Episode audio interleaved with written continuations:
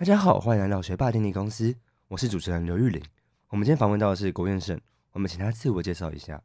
哎，大家好，我是郭彦胜。那我国小读台北市的长安国小，然后自由班。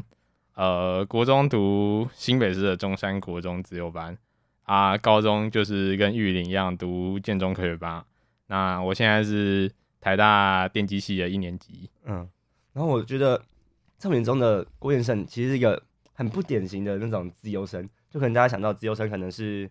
很花很多时间在读书或者是做专题，但郭彦生就是很爱玩。哎哎，确实确实，不管你说我国中班导毕业的时候就，就他在写给我的毕业卡片上就写我是一个非典型资优生啊。国中的时候就拍过毕业 MV 啊，然后高中的时候社团也玩的很凶啊，是做了很多大家可能认为资优生不会做的事。那我们从你国小开始聊，你国小是读也是跟我一样是一般智能的自由班嘛，就读了四年。对啊，对啊，没有错。你那时候，你现在回想起国小，你觉得那对你最大的收获是什么？我觉得我国小读自由班最大的收获啊，应该是就是我们六年级的时候做了一个专题，然后题目名字叫做“前进龙洞湾还要去浮潜”。那那个研究在做的内容大致上就是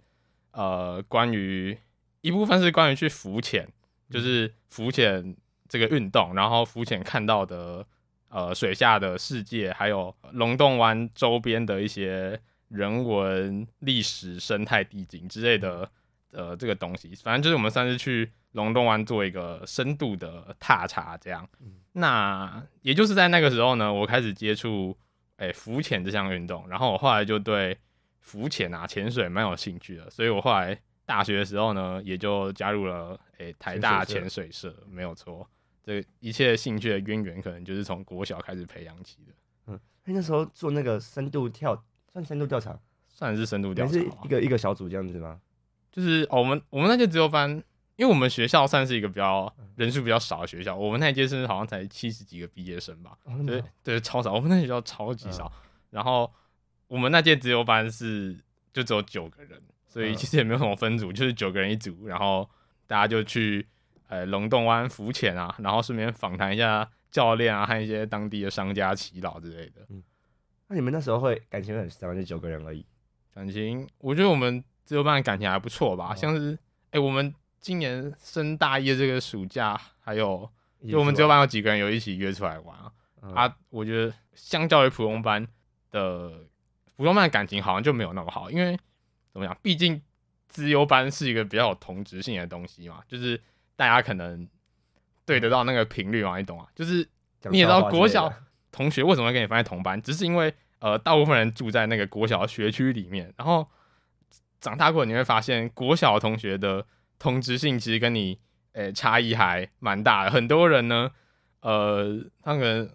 像像我是升上高中，然后走大学这条路，可能有人。他国中毕业就去就业，或是他可能去读高职走专科啊，大家的专业啊、兴趣啊，就是很分散的，所以你后来也就，哎、欸，交集就慢慢淡了，然后也就比较没有联络。但是相较来说，自由班的同质性就很高啊，因为大部分人，大部分人可能就都是走高中、大学这条路。你会因为有自由班这个身份，所以能很难融入一般班吗？确实是会跟一般班的同学。有一些不太一样的地方，嗯、像是像是国小这种分散式自由班，因为呃、欸、没有独立成班嘛，不可能就是独立的帮自由生授课，就只能利用一些午休啊，或者是放学的时间啊，或者是什么小三小四读半天的那个下午啊，嗯、去把自由生抽出来，然后呃在自由班的教室上课。啊，所以就是有些时间像是什么哎、欸、早自习大家在。洁牙或者是什么志工妈妈来念故事的时间啊、嗯、啊，我们就是会被抽去自由班的教室上课，那就是跟大家可能会少了一点点的共同回忆。不过我觉得也不是太大影响啊，因为国小同学也不会因为说什么哦，你是自由班，然后就排挤就排挤啊、霸凌啊，我觉得也不太会这样啊。那你们那时候有没有什么特殊的课程呢？因为有之前听你讲过有影片课。哎、欸，对对对，我们。国小自由班有一些，诶、欸，除了除了大部分自由班都有什么情谊课以外，我们也有开一些什么影片，诶、嗯欸，那叫什么？有点像是大传社那种在教你就是看影片啊，然后拍影片、剪辑影片那种。我们那时候叫他社团课啦。哦，你们还有社团课，所以哎、欸，对对对，自由班能加入了社团吗？哎、欸，对，那时候我们自由班就是有搞搞了大概三四个社团课吧，哦、然后就是在对对对对对，就在中午的时间，大家可以选一个你要加的社，你要你要加的社团，然后就在中午那个时间去上社团课。那、嗯、像是我们好像有什么哎、欸、桌游社啊，然后刚刚讲那个影片的社团啊，也、嗯、我忘记了之类的。嗯，哦，那其实跟我们的选修课很像，你们也算选修课？哎、欸，对，就有点像一个选修课的概念啊。嗯因为我们那时候是有魔术方块课啊，或者是什么数学趣味数学课那种，跟一般上课可能不太一样。趣味课程，因为我们一般般说实在的，就是虽然现在有推教改嘛，就是可能不会像以前那么上对下的教学，但还是没有到那种双向的。就只有班我觉得比较有那种双向的互动。哎、欸，确实，我觉得我觉得国小自由班很，至少我的学校的自由班蛮强调一种自由生要给一些 feedback，给一些回馈啊，嗯、或是。你要有表达自己的意见的能力，批判性思考这样子的能力。嗯、那你现在如果回头看的话，你会对你国小自由班有什么心得吗？或是评价？嗯，我觉得国小自由班，诶、欸，他虽然在入班之前好像要做一个有点像智商测试的考试，嗯、然后你要通过一个标准才能进入，但其实说真的，国小自由班跟国中自由班、高中科学班在做的事情是有蛮大的落差的，嗯、因为国高中就是比较学术导向啊，国小自由班就像是一个怎么讲，它因为因为其实有点像一个社团啊，就是你就是在里面，然后那个老师就会带你诶、欸、探索你的多元智能啊，课堂上探索你各方面的兴趣啊，培养你的一些像是表达能力、嗯、批判性思考这种比较软实力的东西。嗯、那我觉得是。我觉得还不错啊，对我，我觉得对我后以后的成长也是有蛮大的帮助。这样，就虽然不会很明显，就是哎、欸，我数学什么学国中数学，但就是潜移默化中的变强吗？这样子。对啊，对啊，就是软一些软实力是国高中真的都再也不会碰到的东西。对，那你之后就进国中自由班嘛？那你觉得国中自由班跟国小自由班最大的差别是什么？升上国中以后，那个。升学压力对升学压力啊，考试压力啊就开始上来了。国中自由班就不会再像国小自由班那样子选修课，随便上一些东西，然后带你探索你的多元多元的智能啊。国中自由班就是嗯比较专注在，像我是数理自由班，就是比较专注在数理的方面。我们会有数学的加深加广，自然的加深加广，嗯，就是我们呃也是会探索。多方面的能力，但是那些能力是比较局限在对比较学术一点，然后局限在数学跟理化方面。嗯、就是你可能还是会探索呃做实验的能力啊，或是呃发现问题的能力啊之类的。但是这个能力就是为了做自然科学的研究，所以去培养你的，嗯、就不像国小那么自由探索、自由探索的感觉。嗯、对对对。那你之后因为国中也有做科长，但你没有到那么喜欢。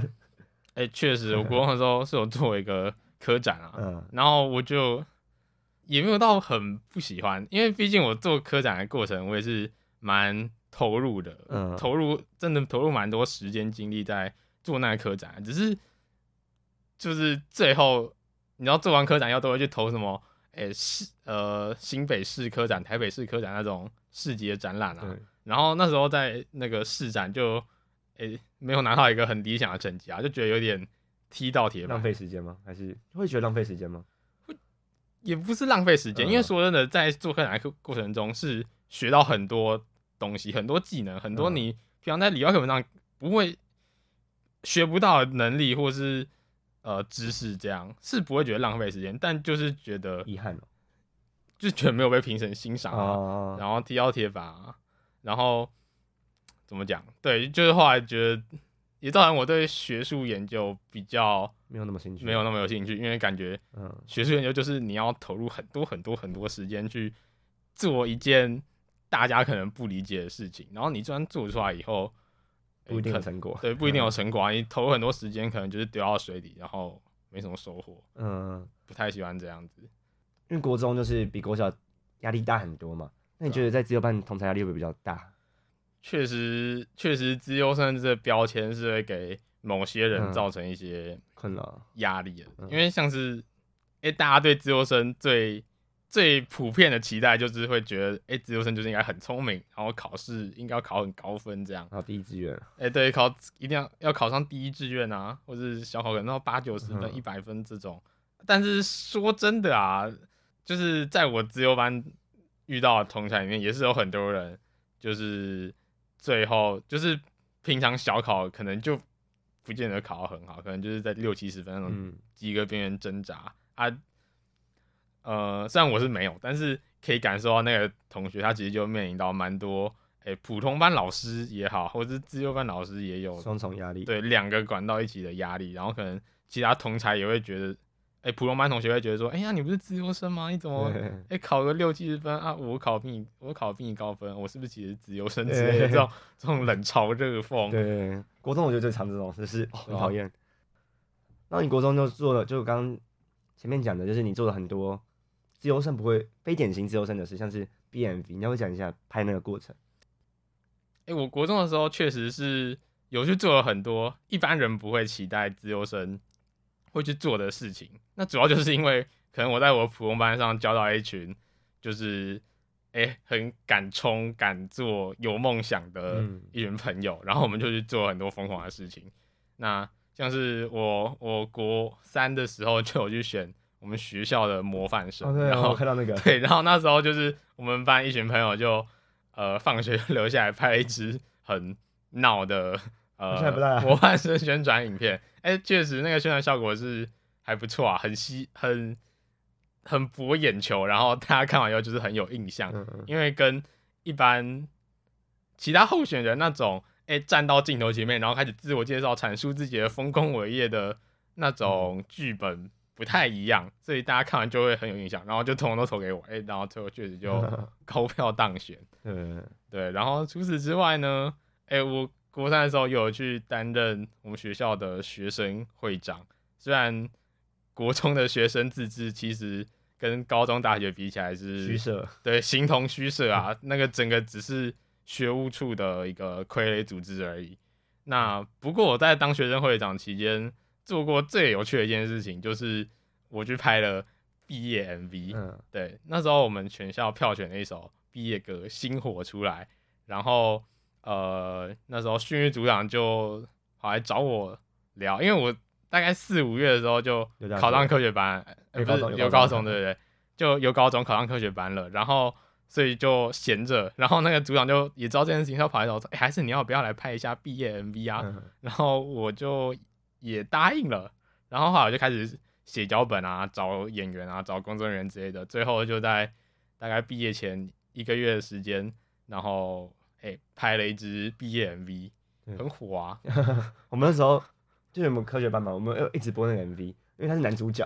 哎、欸，对对对，我是男主角。然后那时候写剧本就是有点有点狗血嘛，也不是狗血啊，就是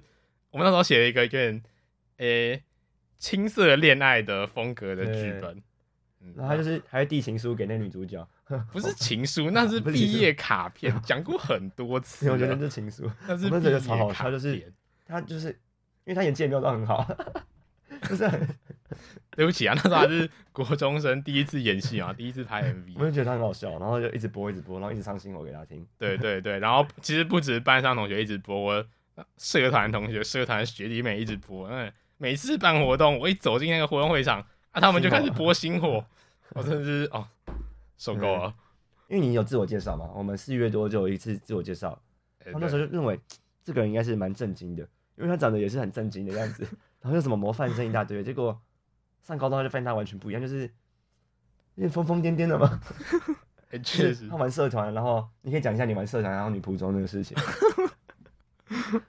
哦，我觉得，我觉得是。建中的氛围让我，其实上高中以后，我确实有蛮大的改变啊。我觉得，哎、欸，我国中时候确实就是一个那种很正经，然后乖乖读书、乖乖做学生本分，然后优良学生，对，老师就是那种老师眼中的好学生啊，嗯、没有错。然后，可是我上高中以后，就是可能就被对被建中的氛围感染，老实说，可能是有这种影响，然后就是变得比较。没那么专注在对活泼，然后没那么 专注在学生的本分上面，就是去呃玩很多社团啊，办了很多活动啊之类的，读书的时间就哎、欸、降低了。那你可以讲一下你那时候的社团。哦，我那时候社团是，哎、欸，我其实是加资讯社的、啊，嗯、然后这这可能不是传统大家印象中的那种，就在学习玩社团那种大社，嗯、因为我想大家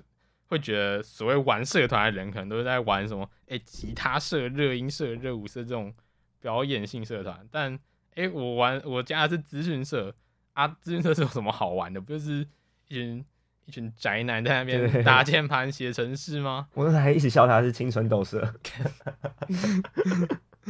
对，那、啊、你因为我们科研也很常被有这种误解，就是哇，科学研究你是不是就很学术？为什么要加这种社团？就你平常上课已经够累了，为什么要加一个学术性社团？啊，哎、欸，没有，其实，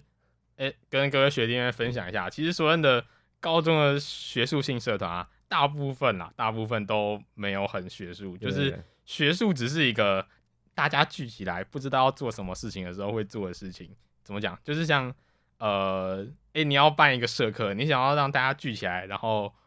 可是你不知道社科要做什么啊？诶、欸，那我们社科就来教怎么写 C 加加好了。嗯，对，这是学术性社团为什么会存在的样子。我觉得学术性社团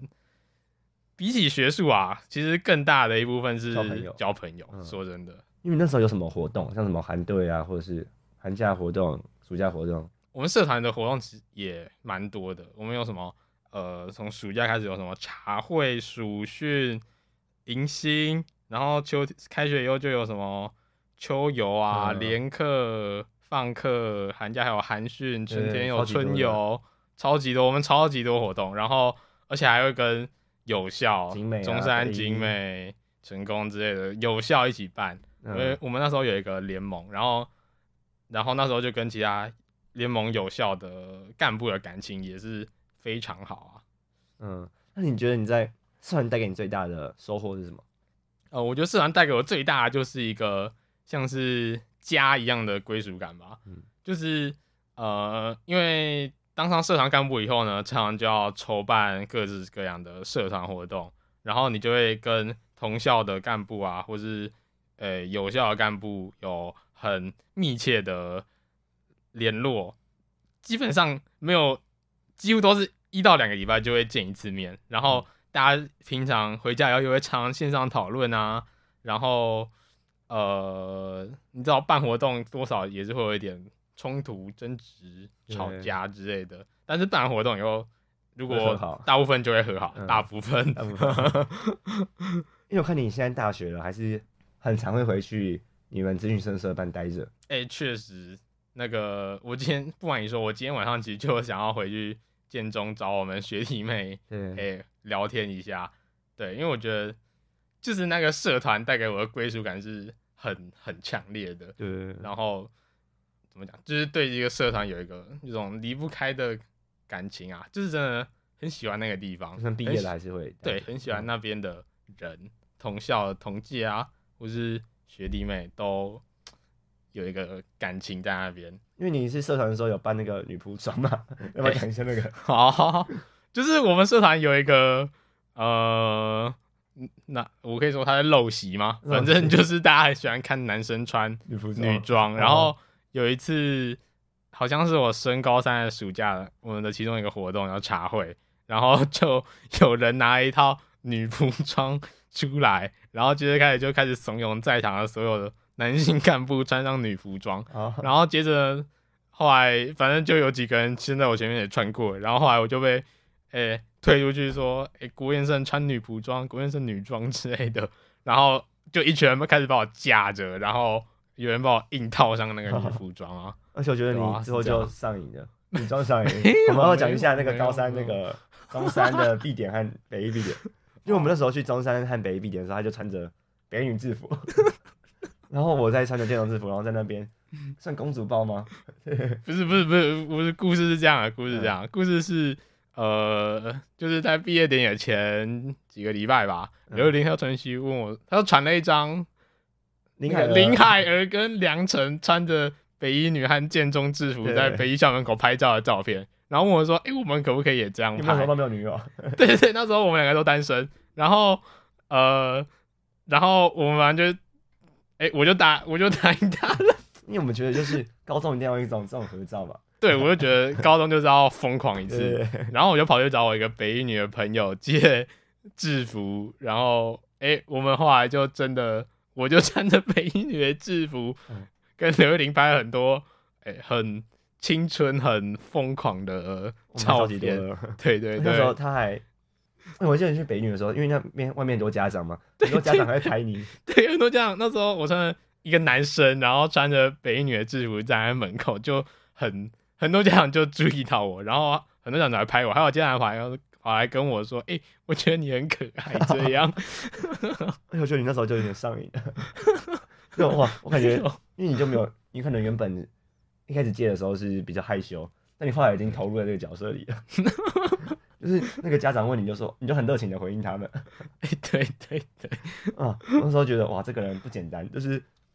很非典型啊，讲好听是非典型的。哎，确实，我就是不务正业，讲难听就是不务正业。对对对对。那你觉得你科学班有什么特殊回忆吗？科学班有什么特殊回忆哦？除了穿女装，嗯，我觉得可能是办惩罚吧，因为就大家知道我们科学班在。高二的时候呢，会举办一个惩罚，总结我们高一、高二做的专题研究的成果，大家会轮流上台去发表他专题内容。然后我那时候就接了一个总招的工作，那负责统筹整个活动的举办，这样。然后，而且我们这届惩罚很算是蛮特别的啊，因为我们那时候对我们在疫因为疫情的关系，所以我们最后是线上举办。但是因为前面在筹备的时候，大家都还是怀抱一丝，也许我们可以办实体的希望，所以那时候其实是双主双线在进行的，然后就等于是有两个倍的工作量在做，然后其实诶是搞得我还蛮累的。不过那次惩罚以后，因为大家有一个共同目标，我就觉得好像大家有更有向心力一点啊。因为科学班毕竟大家想象的可能不太一样，就是算是一个班，但其实那向心力其实没有到那么强，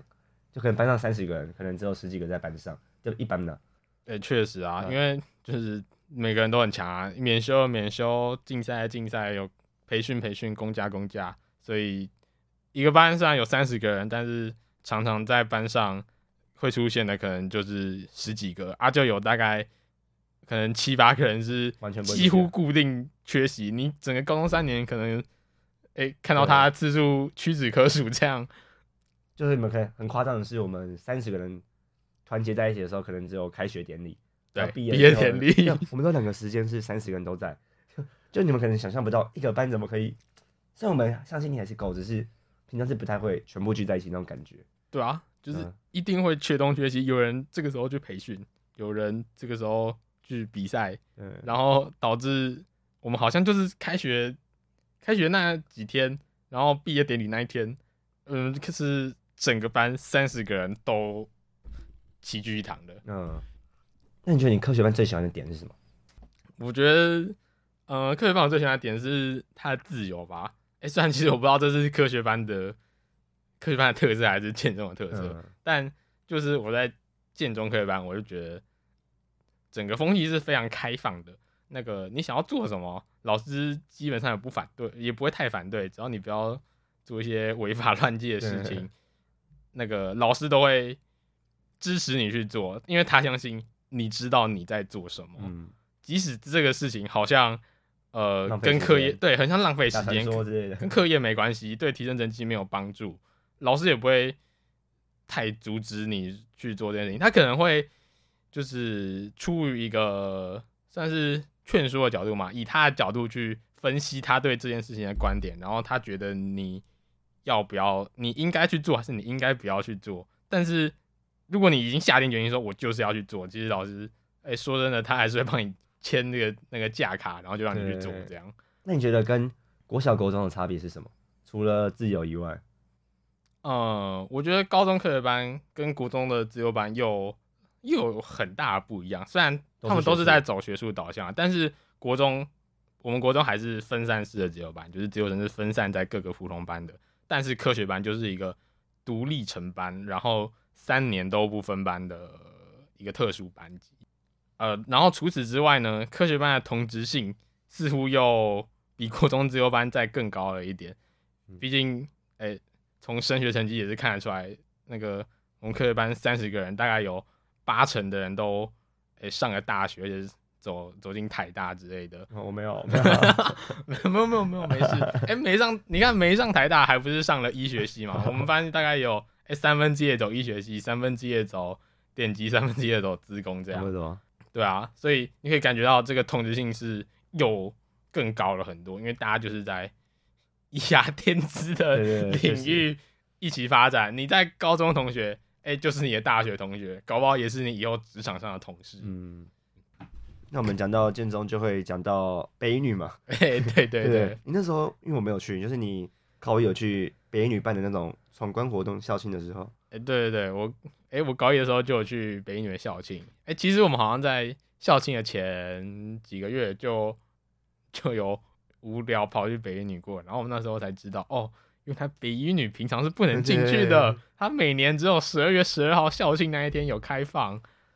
就很失望，对，对，很失望。那时候当下很失望，但我们就记起来哦，那十二月十号这天我一定要进去北一女。然后刚好我们高一那年的十二月十二号又是在好像在礼拜六吧，反正那是周末，然后我就有空，我就哎、欸、就跑去北一女校庆，然后就去。哎、欸，逛了他们园游会啊，然后还有他们那时候有办一个科学的算是闯关活动，嗯、然后闯完就拿到一个